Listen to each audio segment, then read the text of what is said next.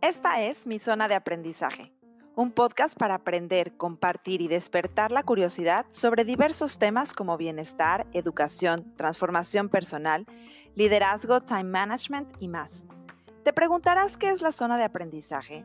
La zona de aprendizaje es un estado de expansión y de crecimiento que sucede cuando aprendemos algo nuevo o desarrollamos nuevas habilidades.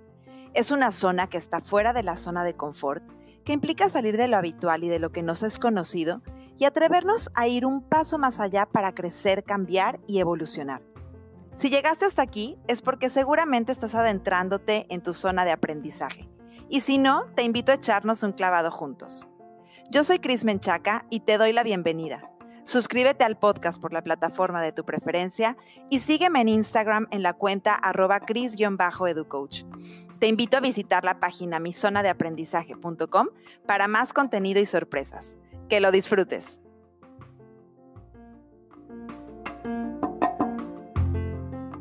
Bienvenidos al episodio número 12 de la segunda temporada de Mi Zona de Aprendizaje. Si en algún momento has pensado cómo puedes hacer para que tu vida sea más saludable o cómo puedes cambiar tus malos hábitos por otros que te den más energía y te ayuden a ser más productivo, este episodio es para ti. En esta ocasión tuve el placer de platicar con una experta en diseñar espacios y experiencias que promueven el bienestar a través de la educación y que cada vez están llegando a más y más organizaciones. Ella es Paulina Moreno, speaker y creadora de Benefit Lab, que es una empresa dedicada a crear planes de bienestar súper creativos para profesionistas ocupados y lugares de trabajo. Pau es coach en nutrición integral es creadora de la primera certificación en español de Workplace Wellness para expertos en bienestar. Ella dice que su misión es que las personas tomen el control de su bienestar y tengan herramientas para sentirse sanos, enfocados, productivos y con más energía.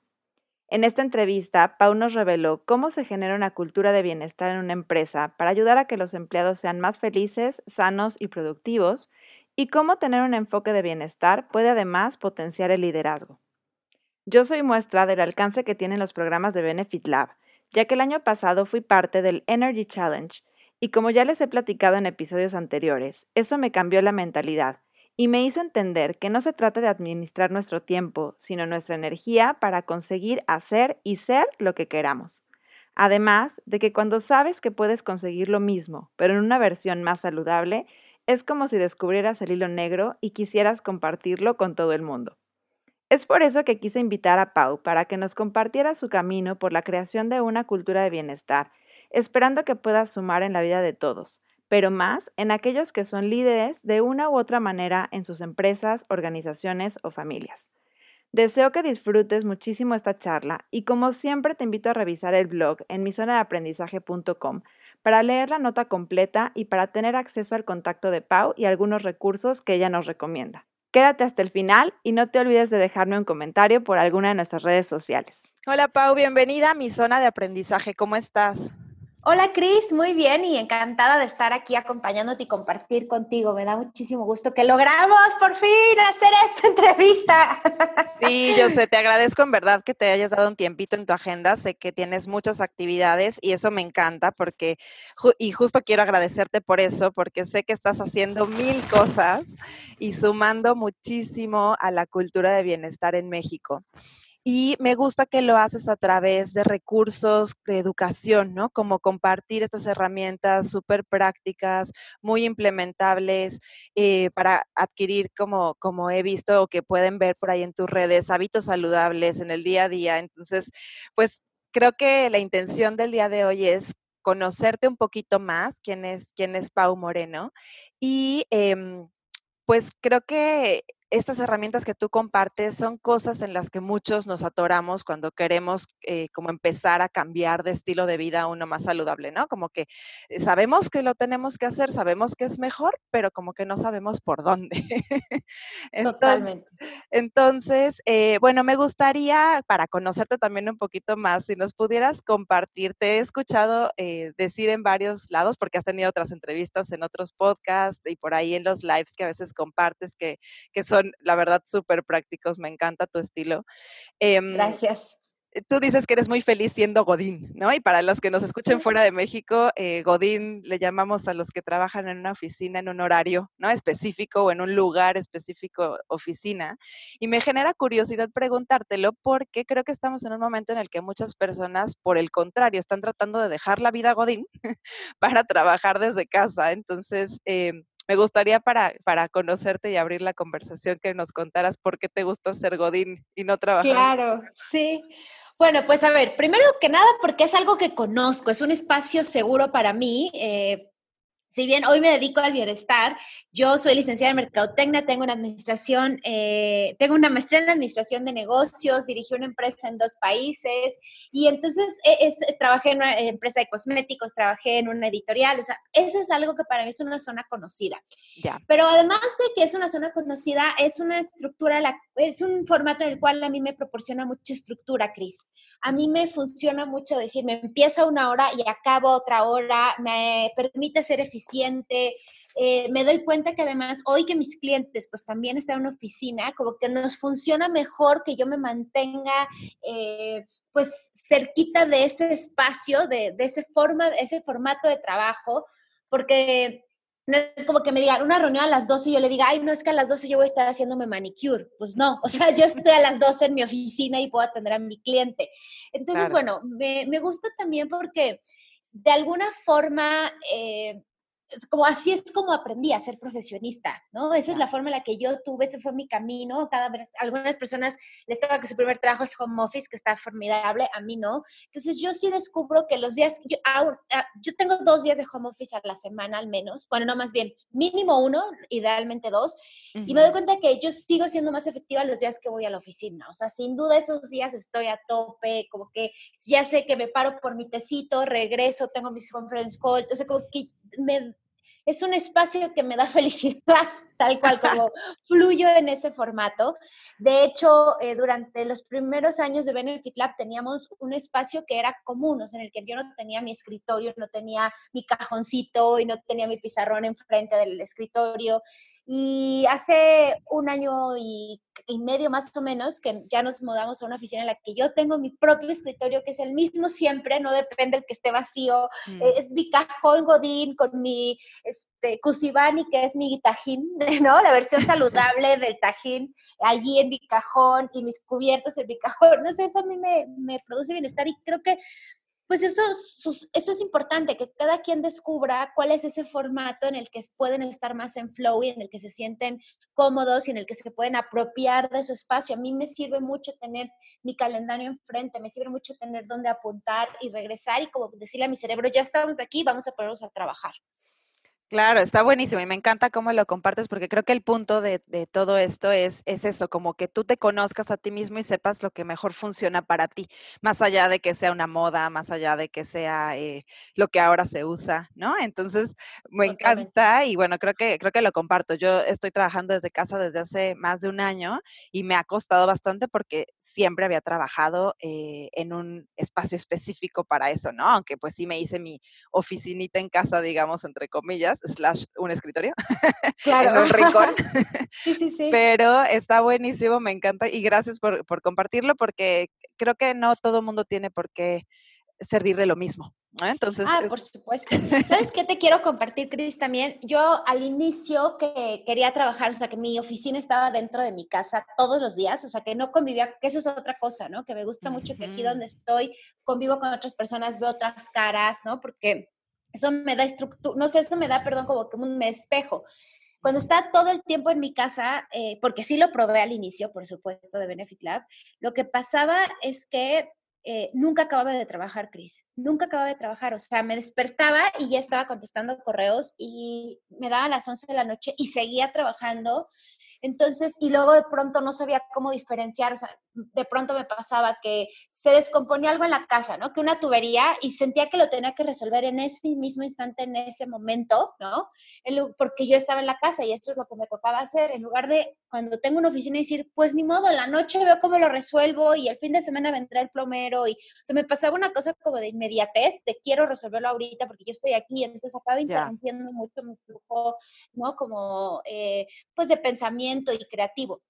Así es que de ese paso, o sea, y eso creo que es importante, ¿no? lo probé, no me funcionó y qué bueno que otros funciona a mí, ¿no? De ese paso me fui a un coworking en el que llegaba y el asiento que estuviera disponible ahí me quedaba. Y sí noté un poquito más disciplina o más eficiencia en mi productividad, pero todavía sabía que yo podía dar más. Y cuando ya dimos el paso ahora sí a tener nuestra propia oficina y nuestro propio escritorio, ahí fue cuando dije, esta soy yo, o sea, aquí es donde yo me siento cómoda y esto es lo que me gusta y, y me siento pues no sé, como, como si flot, como pez en el agua. Esa es la, la, definición. Entonces ya no lo intento, o sea, ya no intento adivinar. No te niego que yo obligo a hacer el home office porque también pues me dedico a bienestar y quiero probarlo y quiero entender cuáles son los métodos efectivos y, y cuáles son los retos, porque hoy muchos de mis clientes me dicen, ¿qué hago con los que me están pidiendo home office? O también yo me interesa mucho la prueba de un equipo virtual. Eh, y me doy cuenta que me sirve, pero sin duda, los días que más eh, trato cierro, los días que más ideas nuevas tengo, los días que más mails respondo, son cuando estoy en, en mi pecera.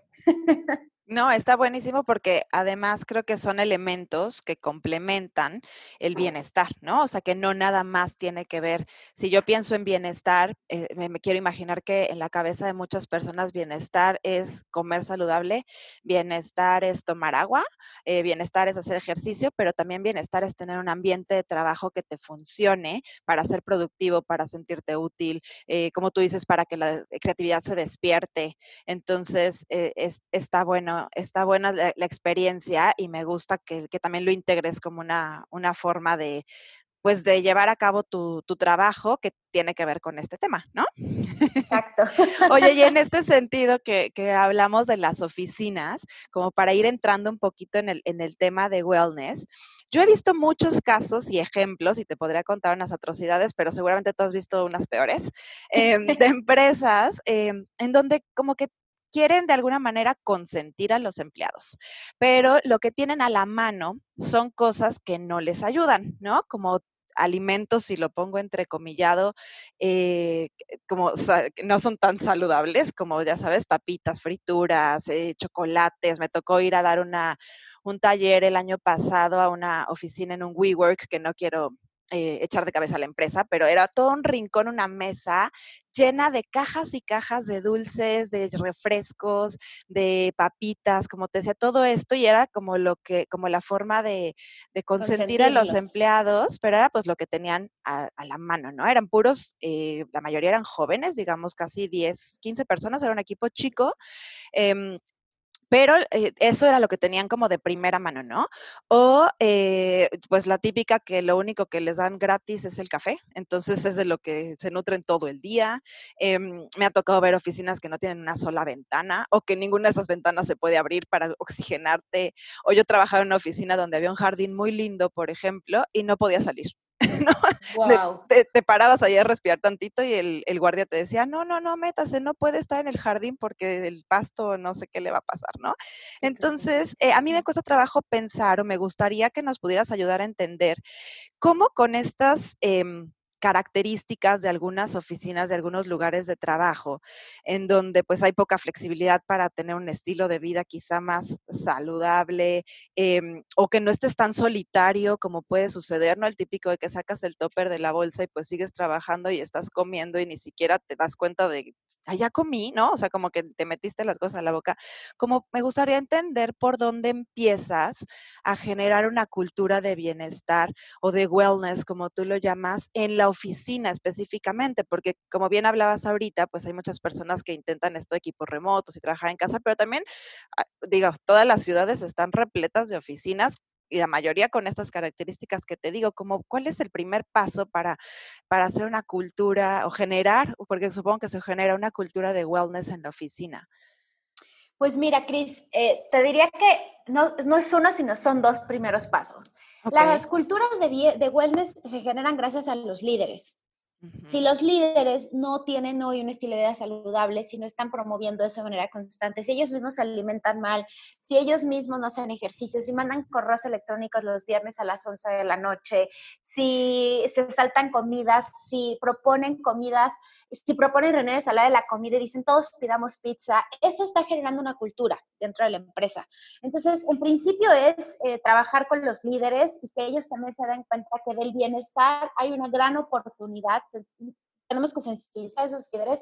Hay una gran oportunidad en la que van a tener empleados eh, que no van a faltar tanto, lo cual son ahorros para la empresa, que además van a estar mucho más creativos, más involucrados, más curiosos, más motivados, empleados que van a tener más energía, que no les va a dar mal del puerco, que van a, el tiempo que están ahí lo van a, eh, para los que nos escuchan de otro país, mal del puerco es una somnolencia que te da después de comer por justo que comiste tanto, muchos tipos de proteína y muchos carbohidratos simples y te sientes como que necesitas en ese instante dormirte, pero estás en tu oficina y lo único que sucede es que vas a estar una hora sin hacer nada, pero estás enfrente de la computadora, pero no estás al 100 de, la, de tu productividad. Entonces van a tener empleados que justo van a saber lidiar con esto, empleados que van a dejar de normalizar padecimientos como gastritis, colitis, este botonazo a las 6 de la tarde, dolor de cabeza, migraña, que la gente ya dice como, no, pues así me tocó, así soy. No, es que sí puedes hacer algo diferente. Entonces, primero es esa sensibilización en la que los líderes encuentren el valor, ponerles casos de éxito y que sepan que hay una tasa de inversión grandiosa de invertir en el bienestar de los empleados.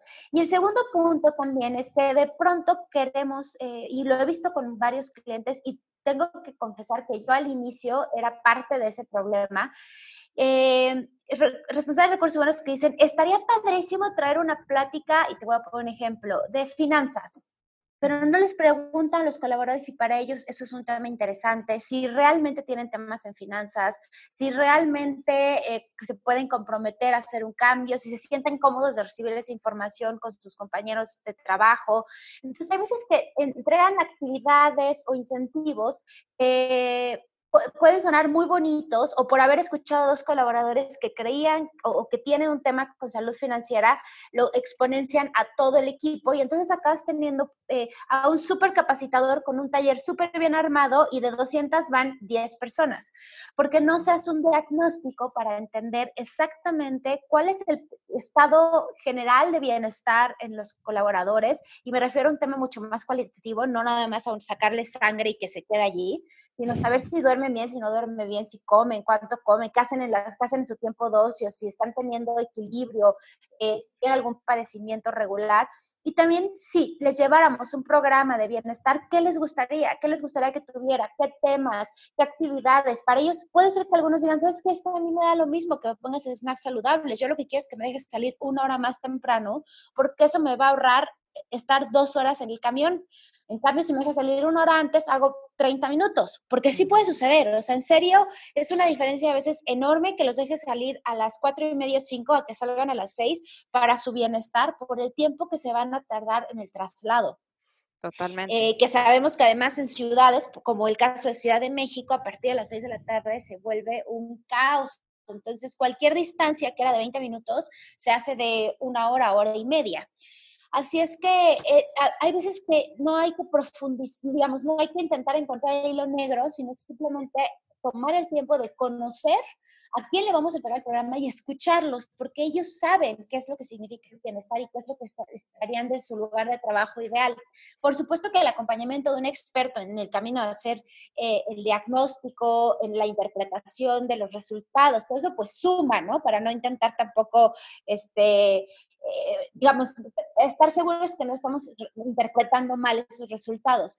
Pero saltarse el diagnóstico es uno de los eh, asuntos muy comunes y yo te decía hace un momento que yo era culpable de esto porque antes también yo llegaba tan emocionada con los responsables de recursos humanos y decía, mira, todos estos talleres te puedo dar, ¿cuál te gustó más? Y pensábamos, este estaría padrísimo y este otro, perfecto. Y sucedía eso, sucedía que no se nos llenaba, yo no era, otra cosa que también sucede mucho, eh, por lo que no se puede crear una cultura de bienestar, Cris, es por falta de campañas de comunicación interna que explique todos los beneficios o todo lo que se está haciendo de bienestar. Entonces, de pronto tienen, no, que el filtro de agua alcalina, y la gente ni sabe qué es agua alcalina, ni sabe cuál es la diferencia, y el filtro está súper escondido. Entonces, si vas a hacer algo así, avísales, explícales cuáles son los beneficios, llévales un capacitador, que lo prueben, que vean la diferencia, que hagan un experimento, hagan un reto de beber más agua, pero que no se queden hacen, ahí está, eso ya, estoy, ya cumplí. Entonces, claro. por un lado. Y también con lo que me decías de que los premiamos con papitas, dulces, pan y azúcar, pues es que hay una cosa que no sé en español cómo se diga, pero es natural que lo hagamos porque they don't know better. O sea, es, es la forma en la que también o sea, nuestros padres nos premiaban. O sea, me acuerdo cuando abrieron McDonald's en México, que eh, a mí no me dejaban, yo no como carne desde hace muy, desde muchísimos años, desde que era muy chiquita, pero me acuerdo que iba a casa de una amiga y esa amiga, su mamá siempre decía, si se portan bien, las lleva a McDonald's. Y como a mí no me llevaban, o sea, a mí no me llevaban mis papás, yo era como, wow, Liz, hay que portarnos súper bien porque así nos van a premiar, ¿no? Este, o si te portas bien te doy una paleta, o si, entonces estamos acostumbrados a que ese tipo de alimentos son los premios. Entonces, es muy difícil si traemos años y años y años de esa concepción cambiarlo. Pero es justo con trabajar y explicarles, mira, si tú los quieres premiar, les estás dando esto, realmente les estás castigando, porque les estás dando la fórmula perfecta para que estén enfermos, para que se sientan cansados, para que tengan picos de energía y después les venga un cambio de estado de ánimo tremendo y un cansancio permanente, para que estén inflamados, para que no logren sus metas de bienestar, para que tengan sobre, o sea, les estás dando, lo, si tú quieres que los estés premiando, los estás castigando realmente. Pero eso solo se logra a través de sensibilización, por supuesto, solo que, digamos, no es algo anormal que pensemos que eso es un premio, porque así es como nos enseñó la sociedad, o sea, hasta las escuelas. Es más, claro. pero ibas al doctor y al final te daban una paleta. Todavía, todavía ah, pasa. yo, no tengo hijos, entonces no me ha tocado ya experimentarlo, pero me te daban ya una Ya tienen la, la, alternativa de que es, puede ser un sticker o una paleta y el niño escoge, pero en la mayoría te puede, siguen ofreciendo la paleta. Es azúcar igual, ¿no? y, a mí me daban, me acuerdo, unos dulces que tenían una pasa en el centro, que siempre me los mm, acababa tragando, horribles, y se me los acababa tragando sin querer, pero igual me los comía, ¿no? Porque era el premio de que aguanté el doctor. Entonces, eh, bueno, me parece que, ¿qué es eso? es un tema de sensibilización a los líderes, de sensibilización a los responsables de recursos humanos, de trabajar con campañas de comunicación y de conocer qué significa bienestar a ellos y cuál es el estado de bienestar. perdón que es tan larga la respuesta, Cris, pero... Wow, no, está, está creo que bastante interesante y me gusta cómo lo pones. De hecho, tengo como 20 follow-up questions que hacerte, pero las voy a tratar de acotar. Em, porque es real esto que dices, y lo vemos en muchos lugares eh, y en muchas oficinas todavía pasa, ¿no? Oye, logramos las metas, entonces llevamos donas o llevamos un pastel. Eh, y es verdad, no lo había pensado de esa manera, pero sí, efectivamente, yo, yo sí, yo sí fui niña de, de McDonald's, ¿no? De que me llevaran al McDonald's y demás. Entonces es completamente, me hace todo el sentido lo que dices y efectivamente es algo que tiene que reeducar. Por eso me gusta que las herramientas que has eh, diseñado con Benefit Lab van hacia ese lado, a informar, a reeducar a la gente, a reentrenarte para que de verdad entonces puedas llegar a una, más allá de los hábitos, que, eso es lo que el, trabajo diario, a que la cultura cambie. Y es bien difícil. Yo ahora que estoy viviendo en Estados Unidos, vemos, por ejemplo, llega la hora del lunch, Pau, y las colas en los lugares de comida rápida dan la vuelta al, al establecimiento, ¿no? y es una cultura. Entonces, la gente está acostumbrada o es tan barato o es tan fácil adquirir ese tipo de alimentos, nuevamente entre comillas, y que muchas veces, pues, hasta uno que quiere hacerlo bien, caes en eso porque es más rápido, es más barato, es más fácil formarte en la cola, no tienes que hacer tanto, pero hay gente que literal está a las 9 de la mañana ya con una coca en la mano, si no es que se la tomó antes, ¿no? Entonces, sí creo que es una cuestión cultural de reeducación y por eso considero que el, trabajo que están haciendo ustedes tiene mucho impacto y me genera la duda preguntarte, cuando hablas de sensibilizar a los líderes o cuando ya estás trabajando en un taller y llegas por, primer, por primera vez a un lugar en donde no se ha hablado de esto, ¿cómo lo recibe la gente, Pau? Depende del tipo de industria, depende de la edad de los líderes. La verdad es que no hay una sola respuesta, pero lo que sí he notado es que si los líderes no van a las sesiones, si los líderes em, no le ponen el interés, la gente tampoco lo toma en serio. Eh, tengo una, una empresa, por ejemplo, que hicimos el año pasado seis meses, dos talleres al mes, estuvo súper divertido, hicimos algunos retos y el taller que más se llenó fue el que fue líder, el que el director de la empresa estuvo allí, no cabíamos, o sea, era un calor en el lugar. Eh, o sea, es que no, ni el de recursos humanos se esperaba que iba a haber tantas personas en ese taller. Y la única diferencia con los otros, porque además llevamos una ponente que ya había ido antes a esa, sesión, a esa empresa, o sea, no es que dijeran, ay, es que es la ponente y es, es enorme en Instagram. No, no, no, no, no lo que pasó fue que el director fue a esa sesión y eso hizo como súper atractiva la sesión y como que todo el mundo dijo, ok, si él va, pues yo puedo, porque a veces si no van diciendo, es que cómo voy a tomar una hora porque tengo mucho trabajo que va a decir mi jefe, pero entonces el jefe está promoviéndolo. Entonces, bueno, hay todos los casos, ¿no? Hay los casos en los que el líder es muy joven y sí le entiende y sí puede ir y sí todo. Hay otros en los que el líder es muy joven, pero tiene mucho trabajo y dice, es que sí quiero hacer ellos, pero yo no tengo tiempo, pero por favor no dejen de hacerlo, yo intento llegar y bueno, pues se va haciendo, ¿no? Y hay otros en los que son personas ya eh, como con una estructura muy clara, como con un formato que dicen, es que ya, no, yo no quiero cambiar, yo no creo en eso, de cómo vas a dar resultados, yo quiero resultados en una sesión. Es que pues no puedes un año de programa de bienestar no puedes ver tantos resultados como uno querría, porque no es como que por ir al gimnasio un día haces cuadritos, ¿no? O sea, tienes que ir de manera recurrente. Entonces, los que son más incrédulos, pues lo que sucede es que les sirve tener un caso de éxito. O sea, yo lo que me concentro cuando de plano no logro que vayan los líderes es en entregar información para poder tener al menos un caso de éxito muy bueno, que el líder se entere y que diga, ah, ok, sí, en esto.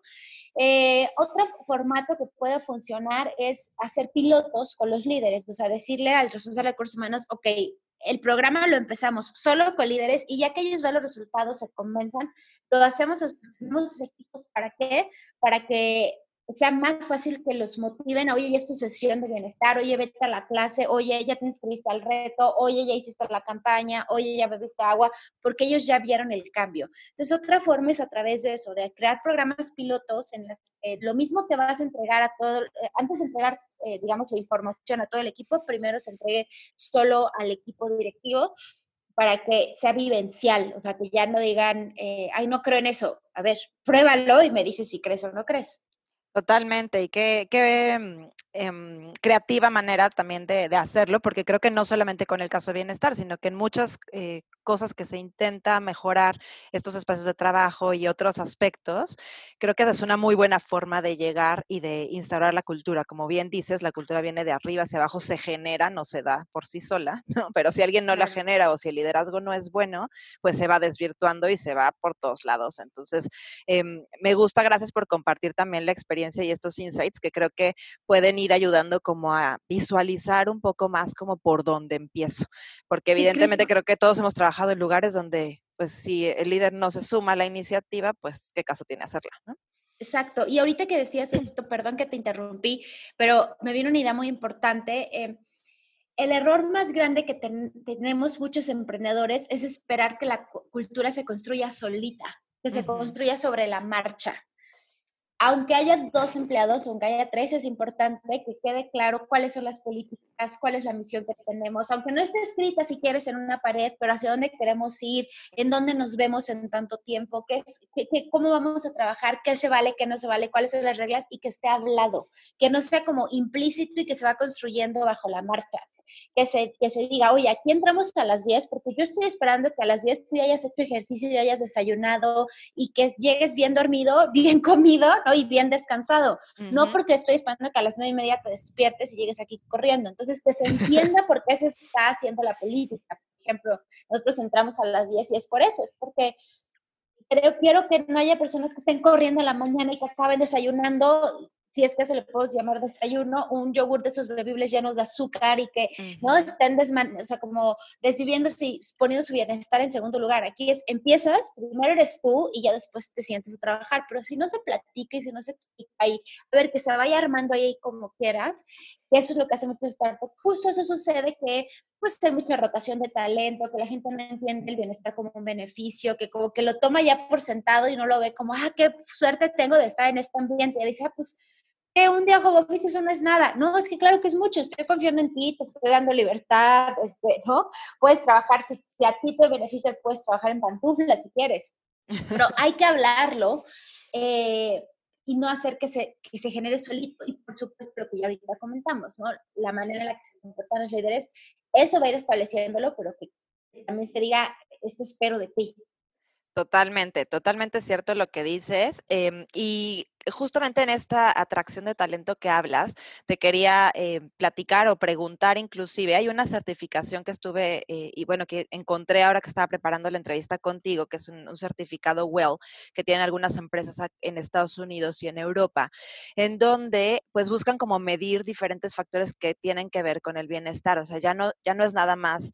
Em, pues que tengas una oficina bonita, ¿no? Y que sean espacios adecuados, sino que ya están midiendo cosas como la calidad del aire dentro de la oficina, la alimentación, suscribir a los empleados como en membresías de, fitness o de descuentos para empleados, por ejemplo, que les abren también la oportunidad de desarrollo personal o de hacer un voluntariado, cosas que tienen que ver con su propio crecimiento. Y todo esto tiene como el objetivo de atraer precisamente a los mejores talentos y toda esta filosofía de happiness at work ¿no? Entonces, es como un certificado que muchas empresas tienen que las está posicionando por encima de otras que van a un nivel más bajo. Y entonces, em, yo leo eso y me surge la inquietud si en México o a nivel Latinoamérica tenemos algo así. Tú que estás en ese tema, eh, ¿conoces si, existe algo similar? Un poco así como los certificados de equidad de género que, ahora están muy, muy en boga en las, en las empresas en, en México y Latinoamérica. No sé si para el tema de bienestar también existe.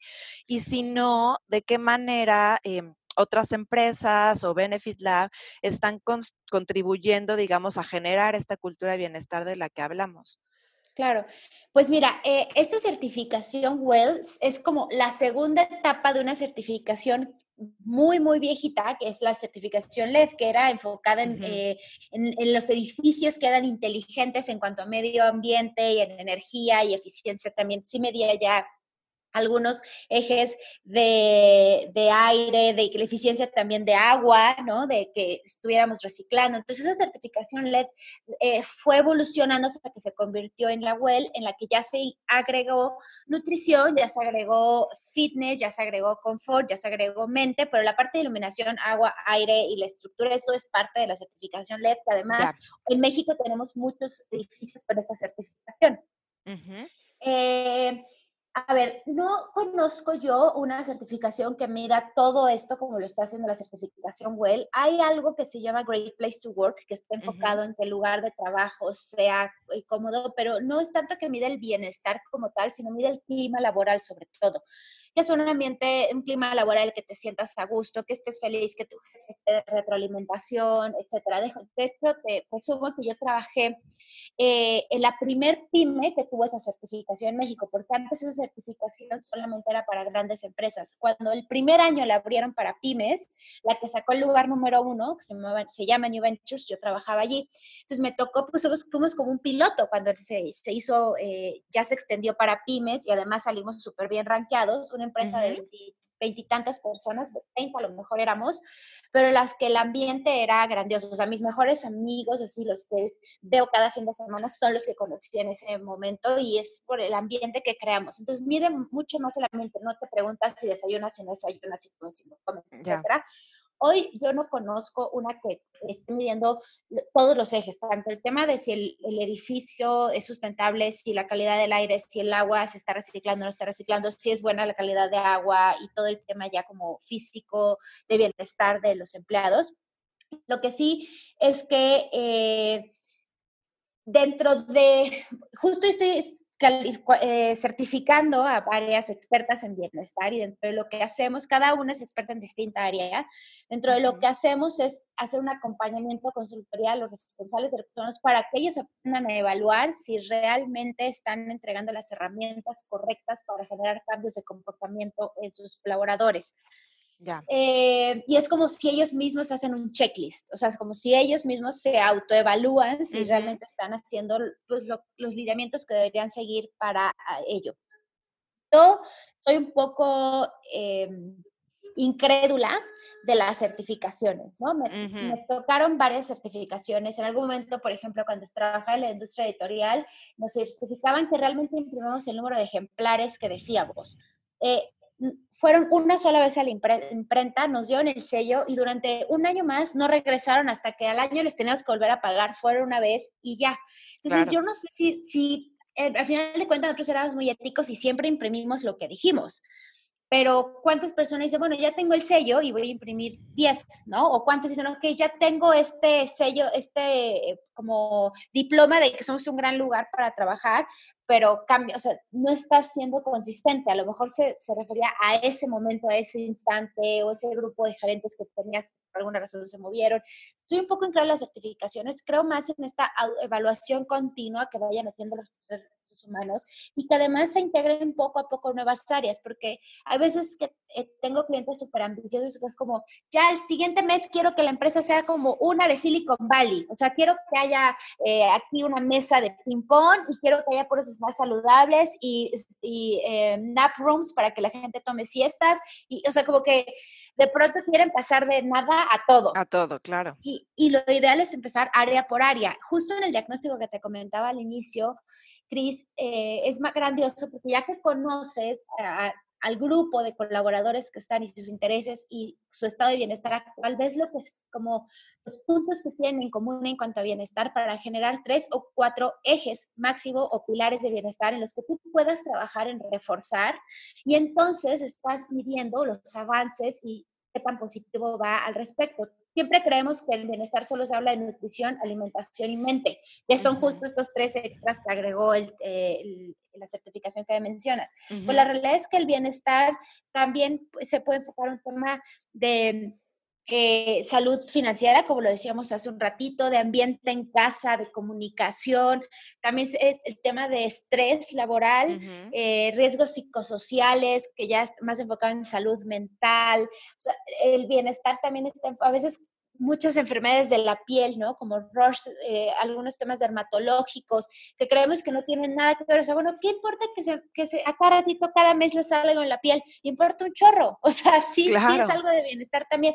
Ah, pero es que se enferma tres veces al año de gripa. Pues no es normal. O sea, hay que hacer algo. Tiene bajas las defensas, vamos a trabajar con esa persona. Ah, pues dos horas pasa para venir a la oficina y, y tres horas para regresar por el tráfico. Pues es que esa persona obviamente va a entrar en burnout con esos horarios. Entonces tendemos a normalizar muchas cosas que no son las adecuadas en lugar de eh, ver cuál es la situación que tienen ellos, cuáles son los padecimientos en común y ayudarles en grupo a eh, cambiar su comportamiento para generar hábitos positivos poder revertir esos resultados. Entonces yo creo más en esto, creo más en personalizar los ejes que se tienen que trabajar en cada empresa, en conocer a la audiencia y en hacer autoevaluaciones continuas para ver si estamos mejorando, no estamos mejorando, si les está sirviendo, no está sirviendo. El proyecto más que en un sello que nada más mide la fotografía de un momento de la empresa y en un mes puede ser completamente distinta porque cambió el líder, porque se fue el cliente más importante y se quedaron sin recursos, etc. etc.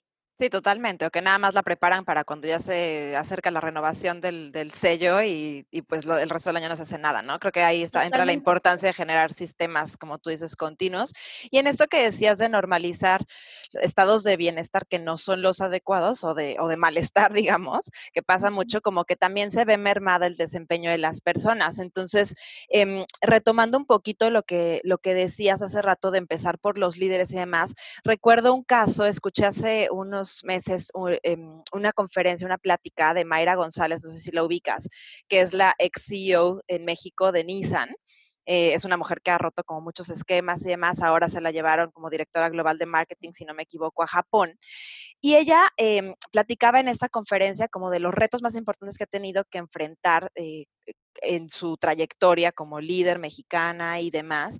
Y ella decía que para ella el tema de salud era súper importante porque era parte de su responsabilidad como líder mantenerse eh, como accountable, ¿no? O sea, eh, realmente disponible para sus empleados, reflejar una persona sana, y decía, es que nadie quiere tener un, líder gris, ¿no? Entonces ella nos platicaba como qué hábitos había generado, en qué momento de su vida integraba el deporte, en qué momento de su vida integraba, por ejemplo, la meditación, la comunicación con su pareja, de qué forma estaba como gestionando eso. Entonces me, dejó pensando mucho en esto que decías al principio, si el líder no se suma, si el líder no es el primero que pone el ejemplo y demás, pues em, realmente afecta eh, no solamente tu estado de bienestar y se normaliza el malestar, sino que también tu desempeño profesional se ve ahí, como tú decías, mermado. De nada sirve que estés las ocho horas en la oficina si la mitad de ellas te la pasaste con una gastritis horrible que no te dejó trabajar o con el ojo que temblaba durante la junta y no pudiste poner atención, ¿no? Entonces, hablando de estos casos de éxito que comentabas al principio, nos pudieras compartir, no sé si tu propia experiencia o la experiencia de alguien más que hayas visto como un caso de éxito de generar estos hábitos saludables y de trabajar en esta cultura de bienestar como un asset, como un acierto para em, mejorar tu desempeño y tu liderazgo? Claro, bueno, primero ya lo platicamos, ¿no? Al final, como te, eh, al final de cuentas, la forma en la que tú te conduces en el día a día y cómo te muestras a tu equipo, eso está generando una cultura laboral también y está siendo un ejemplo. Los hábitos buenos y malos se contagian. Entonces hay que contagiar los hábitos buenos. buenos.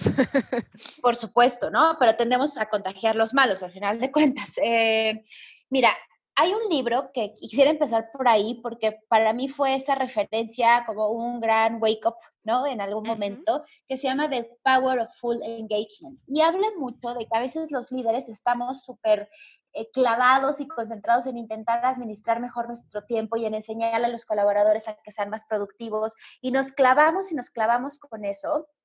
Eh, en lugar de concentrarnos en administrar nuestra energía, el tiempo es un recurso que realmente todos tenemos la misma cantidad de horas y, lo que cambia es cómo vas a administrar tu energía, en qué vas a dedicar e, ese, e, ese, digamos que la, mañana, si la vas a dedicar a escuchar noticias en frente de la televisión o si la vas a dedicar a hacer ejercicio, si lo vas a dedicar a ver Twitter o lo vas a dedicar a meditar.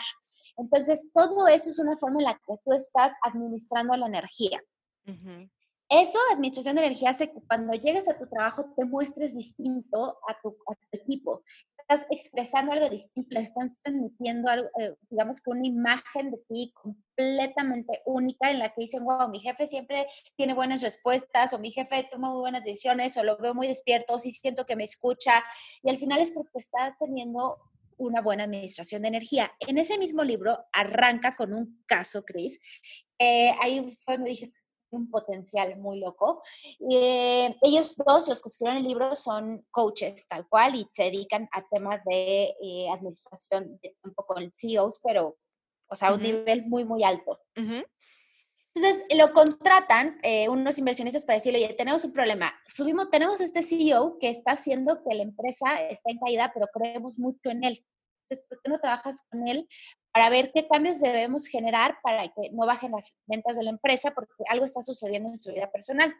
Total que empiezan a trabajar con él y se dan cuenta que el tipo en las mañanas despertaba y lo primero que hacía era tomaba café, leía noticias, no hacía ejercicio, se iba a trabajar, todo el día estaba en el trabajo, se saltaba comidas, cuando comía era comida rápida. Entonces, eh, antes de empezar a hacer cambios en su forma de administrar el negocio, hicieron cambios en su forma de administrar su tiempo. Y entonces dijeron, ok, en lugar de que vengas a, eh, empieces la mañana leyendo noticias en el periódico o viéndolas en la televisión o en tu iPad, donde quieras, y tomando café, vas a desayunar saludable y vas a pasar tiempo con tu hijo vas a compartir 15 minutos de hablar con ellos. Y de allí vas a salir y vas a caminar 15 minutos, vas a regresar, vas a tomar este desayuno saludable. Y después ya lo, agregaron, lo, ya que tuvo esa rutina bien afianzada, después lo que estaba comiendo. Ya que tuvo esa rutina más bien afianzada, lo que estaba cenando. Ya que tuvo esa rutina bien afianzada, la hora en la que salía a trabajar. Primero hicieron cambios mm. solo en una persona, solo en el CEO. Y con eso la empresa duplicó sus ventas. Solamente con que el CEO cambió su estilo de vida.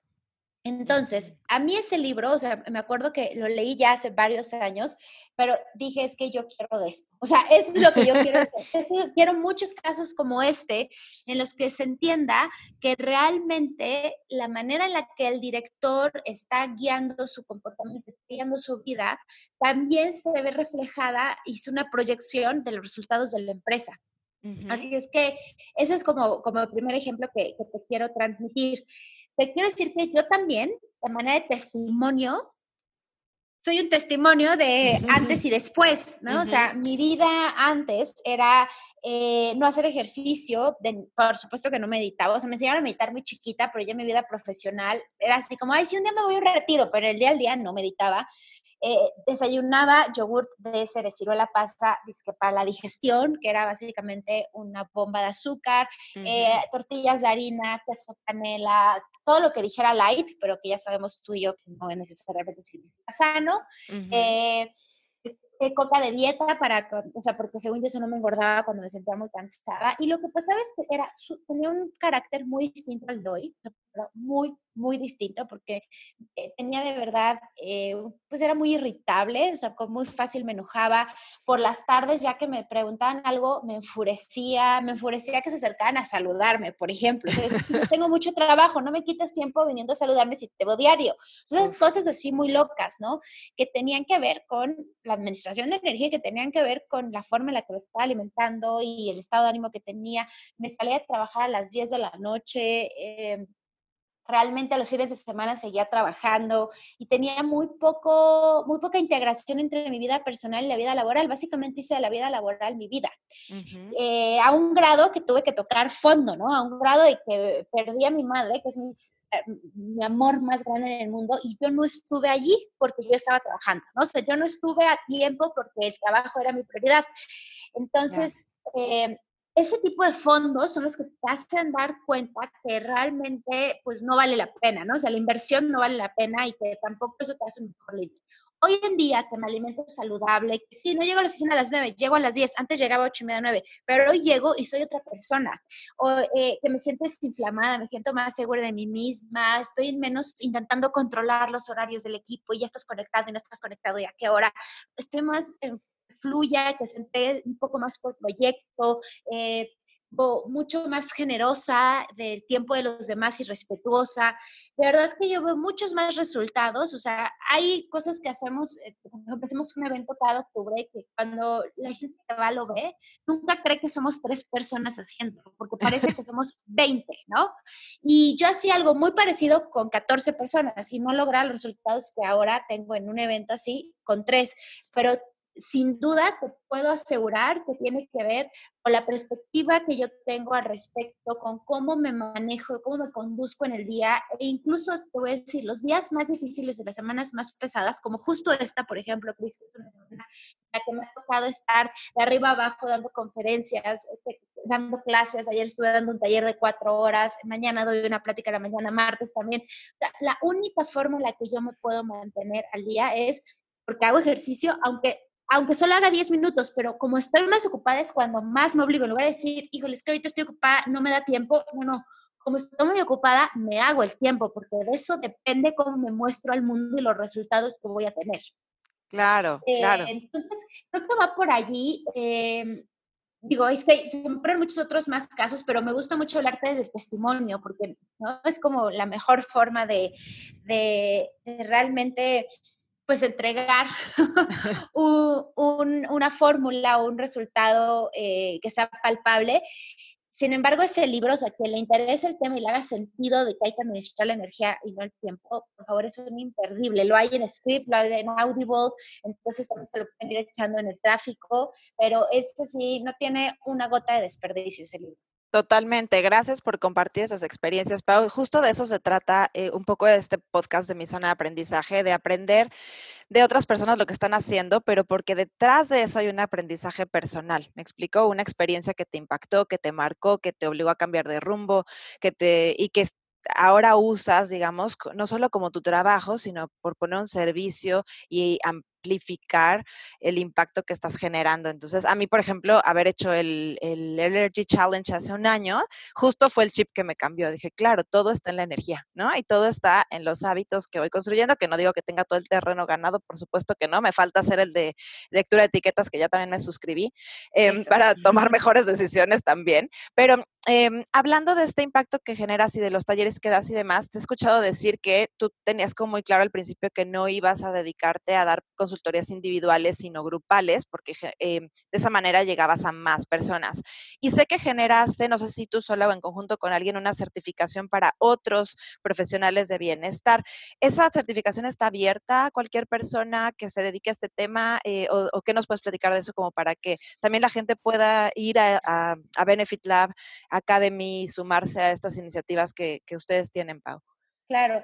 Gracias por preguntarme, Cris, porque además ese es, eh, ahora sí que es el proyecto, te iba a decir mi bebé, pero no es nuestro bebé, es el bebé del equipo de Benefit Lab, que de verdad le hemos metido muchísimo cariño y esfuerzo. Mira, todo sucedió porque tenemos colaboración con varios expertos en bienestar en diversas áreas, con fitness coaches, con nutriólogos, con psicólogos, que son buenísimos en sus áreas, súper brillantes y que pues al día pueden atender a ocho personas, porque es uno a uno, y que tienen un conocimiento así bárbaro entonces, cuando los empezamos a sumar en nuestros programas y les decíamos, oye, puedes venir una hora a este programa de 40 personas, oye, este, ¿cuánto me cobras por venir acá a dar una clase a 50 personas? Y ellos se emocionaban, nosotros nos emocionamos, y en una hora, en lugar de, impactar a uno solo, impactaban a 30, 40 o 50. Entonces dijimos, pues la onda, o sea, Qué, qué, bonita manera de cambiar eh, pues el mundo que a través de ir a los lugares de trabajo y compartirles este conocimiento y a muchos simultáneamente ellos decían, sí,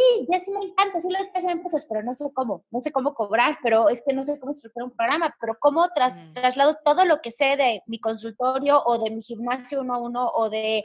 Eh, como lo que, de lo que te dediques, ¿no? Si eres coach en hábitos, de mi computadora, estar enfrente en frente con, con mi coach, a ya una práctica en oficina. Y la verdad es que es algo que a nosotros, bueno, Benefit Lab lo llevamos haciendo un muy buen rato y es algo que, o sea, el tema de la estructura y la metodología, pues a mí se me facilita porque tengo una maestría en eso, ¿no? Como project manager, manager eh, y sé lo que sé cómo crear un modelo, adicional a que eh, estuve mucho tiempo en ventas, entonces yo creo que gran parte de Benefit Lab, pues, me dicen, ¿cómo eres para vender? Pues es que no sé, se me facilita porque, pues, es, yo lo hacía antes, vendía otra cosa, pero lo hacía. Tienes la habilidad. exacto, ¿de qué manera poder transmitirle esto a estos expertos que de verdad son como diamante en bruto de información y conocimiento que yo sé que hoy en las empresas lo necesitan y lo he probado? Y fue como surgió la idea de apoyarlos y empujarlos a que puedan eh, crear sus propias metodologías en su área de especialidad y llevarlas a empresas. Esa certificación se abre dos eh, veces al año. Tuvimos una en enero y la siguiente se va a abrir en julio, pero tenemos una lista de espera para que sean los primeros en entrarse en la página ya. En esa página se pueden sumar a la lista de espera y además inmediatamente les regalamos un mini curso de cinco días para aprender más acerca de Workplace Wellness. Y ese mini curso en el instante en que se inscriben a la lista de espera, lo tienen en su correo electrónico y son audios y tienen eh, PDFs donde van a estar un libro de trabajo y me pueden hacer preguntas y eso está maravilloso porque estamos también generando una comunidad. Y te juro que esto lo hicimos nunca pensando en, ah, hay un negocio. No, no, esto siempre, desde el principio lo concebimos como esto es una gran manera de impactar en el mundo, ¿no? Esto es una gran forma de exponenciar nuestra misión de llevar bienestar a los profesionistas ocupados y las empresas. Entonces, bueno, la, la liga es bienestanempresas.com. Y ahora en esta generación, que ya estamos en, el módulo 8 de 12, es increíble porque ahorita ya me empiezan a mandar sus kits de ventas y te juro que es de lagrimita en el ojo de ver todo el avance que tuvieron de la semana 1 a esta semana en seguridad, en ya tener su propuesta de valor súper clara, en ya tener las etapas de su modelo, en entender lo que es la cultura laboral. Eh, es, es increíble la transformación que he visto en esos y la seguridad que han adquirido, ellos ya tienen un conocimiento muy bueno, solamente es que ahora aprendan a llevárselo a, eh, a pues, un grupo distinto que son las corporaciones. Causarlo, qué maravilla, Pau, qué, qué padre que estás pudiendo eh, como recoger los frutos de eso y también de esa manera pues contribuir a tanta necesidad que existe en, el, en la sociedad actual eh, sobre este tema, ¿no?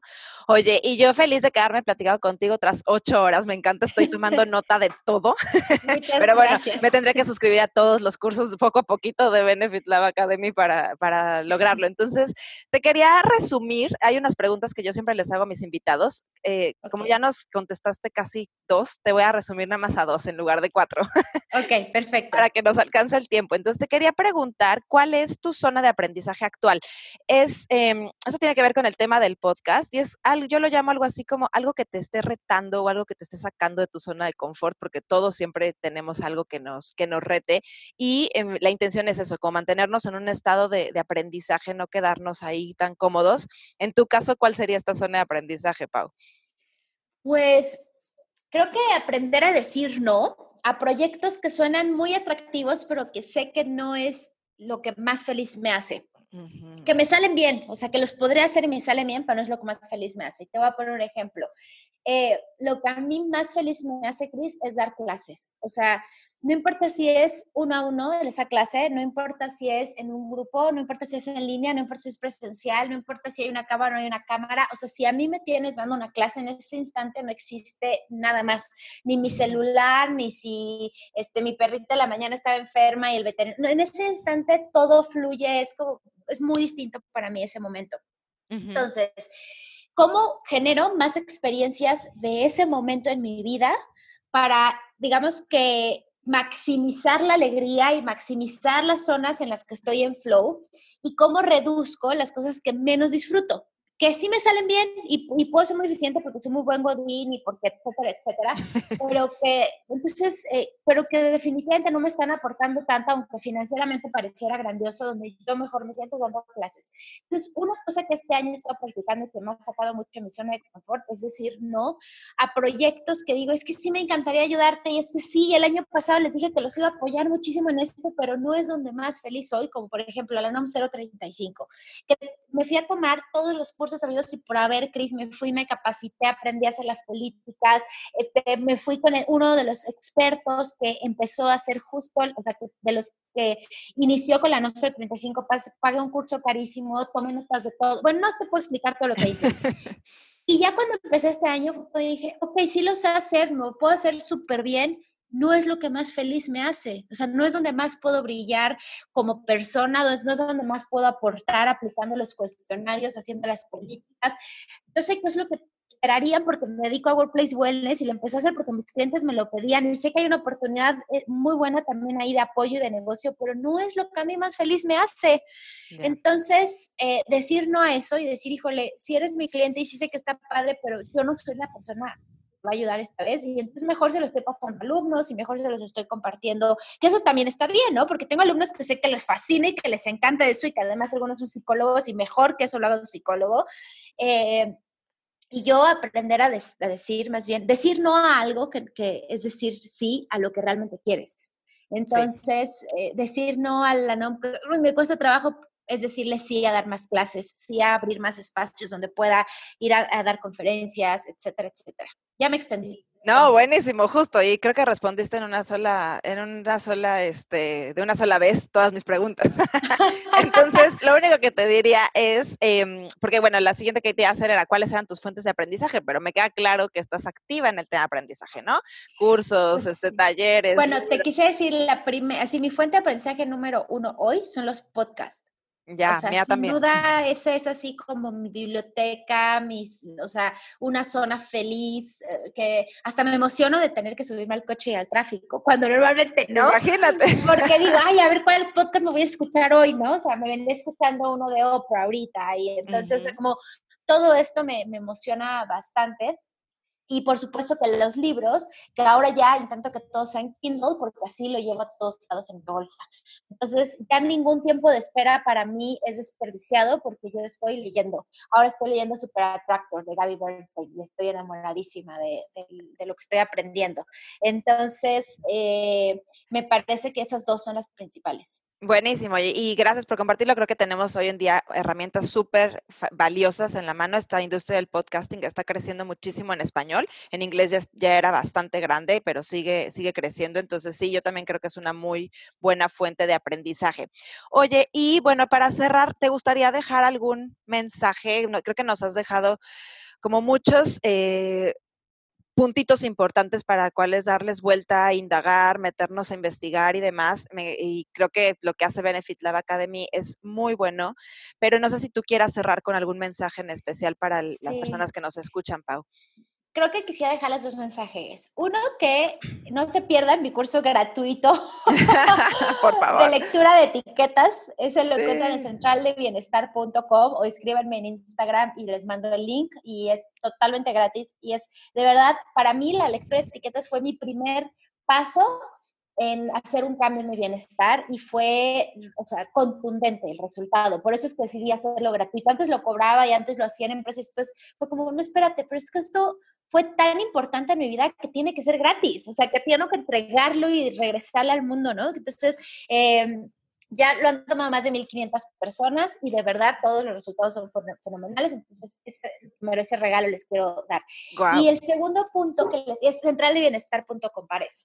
Y el segundo punto que, que cerrar es, eh, hay a veces que nos desesperamos mucho, hablando del tema de tu podcast, ¿no? de misión de aprendizaje, creo que a veces que nos desesperamos mucho de que la vida no es lineal, ¿no? De que es que por ayer me sentí súper feliz y hoy me siento súper abajo, pero es que ahorita viene algo muy bonito a, hacer que yo porque estoy triste y, ¿no? Como nos presionamos demasiado porque nuestras emociones están fluctuando constantemente y eso es la vida, se nos olvida que eso es la vida. Eh, una jefa que tuve y, de verdad fue formidable, en algún momento en que yo llegué muy frustrada a decirles que es que está todo pasando tan bonito y yo me siento ahorita como en un estado de tanta tristeza, ¿qué puedo hacer?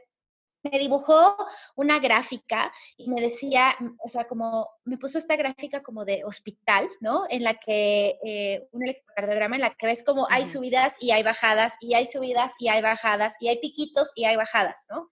Me decía, si tú vas ahorita a un hospital y ves esta eh, gráfica, ¿qué significa el paciente? No, su corazón está ¿no? funcionando, ok. Y si estás en esa misma pantalla y de pronto la línea se ve así fija, no tiene ni picos ni bajas, ¿qué significa? Pues que se murió el paciente. Me dijo, pues claro, mija, porque lo que estás viviendo es la vida. No quieres que sea lineal porque si no estarías muerta. O quieres que sea así, hacia arriba y hacia abajo y de pronto se siente uno en el pico y de pronto uno se siente así porque eso es vivir y así es y la vida nunca ha sido fácil, nunca lo será, pero todo va bien, ¿no? O sea, así se siente y esto no te determina. Que hoy te sientas triste no te determina como una persona depresiva o fracasada, lo que sea. Mañana es otro día, es otra oportunidad. Y creo que eso es algo que lo marco siempre porque hay momentos en los que como emprendedoras, como haciendo estos cambios que tú también estás viendo, de pasar de una etapa de tener un sueldo fijo y una oficina a seguir un sueño y a compartir los, lo que has eh, eh, pues, aprendido, generan muchos de, muchos de estos momentos, muchas incertidumbres, muchos momentos de, habré hecho bien al renunciar a mi sueldo seguro, y es que, y si no soy un buen ejemplo, pero, y si fracaso, y si esto no sale, y muchas inseguridades, entonces pasas de, wow, me entrevistaron por primera vez en un periódico para, ¿no? Esta nueva profesión, al siguiente día, no, esto no va a jalar nada, ve mi cuenta de banco, es la vida y está bien y la estás viviendo y qué rico vivirla y solo estés con la certeza de que después de eso que está hasta abajo viene un pico maravilloso. Qué, bonita analogía. Entonces, yo siempre digo que es como la montaña rusa de la vida, ¿no? Que vas a subida y bajada. Y creo que sí, lo importante es pues disfrutar el ride, porque si no, ahí te, ahí te quedas. Te agradezco muchísimo, Pau, sobre todo por tu tiempo, por la energía que pones en todo esto, por todos los recursos que están generando con esta creatividad y esas habilidades que, que tienen. Me parece muy valioso lo que hacen. Te felicito. Eh, quiero que sepas que de este lado vamos a seguir apoyando y promoviendo todo el, el trabajo de Benefit Lab y lo, que hagas. Em, y pues nada, ojalá podamos en algún otro momento volver a coincidir y tenerte por acá de nuevo, pero por el momento nos quedamos con muchos eh, aprendizajes. Voy a poner todos los lugares, enlaces donde te pueden contactar, que me parece que el más... Em, el que tienes más activo es Instagram, si no me equivoco. Sí, sí. Eh, como Benefit Lab, ¿cierto? Benefit Lab MX, arroba Benefit, Lab, MX, exactamente. Y bueno, no, al contrario. Gracias por, la oportunidad de compartir. Me encantó platicar contigo y sí, que se repita, que se repita. Gracias por tomarte el tiempo de escuchar este episodio. Y como sin reflexión no hay aprendizaje, cuéntame qué aprendiste hoy. Puedes compartirme tus comentarios en Instagram o Facebook buscando mi zona de aprendizaje o en mi cuenta de Instagram, Chris-Educoach. Si quieres profundizar en el tema de este episodio, te invito a visitar el sitio web www.mizonadeaprendizaje.com en donde encontrarás más información, recomendaciones, recursos y ligas a otros sitios de interés. O si quieres recibirlos directo en tu correo electrónico, suscríbete ahí mismo a la comunidad de aprendizaje. Si te ha gustado este episodio, por favor compártelo con tus colaboradores, familiares y amigos y no te olvides de dejarme una reseña para poder seguir generando contenido de valor. Puedes también descargar este episodio o cualquiera de los anteriores y tenerlo disponible para escuchar en cualquier momento. Gracias por ayudarme a cumplir mi propósito de vida. Hasta la próxima.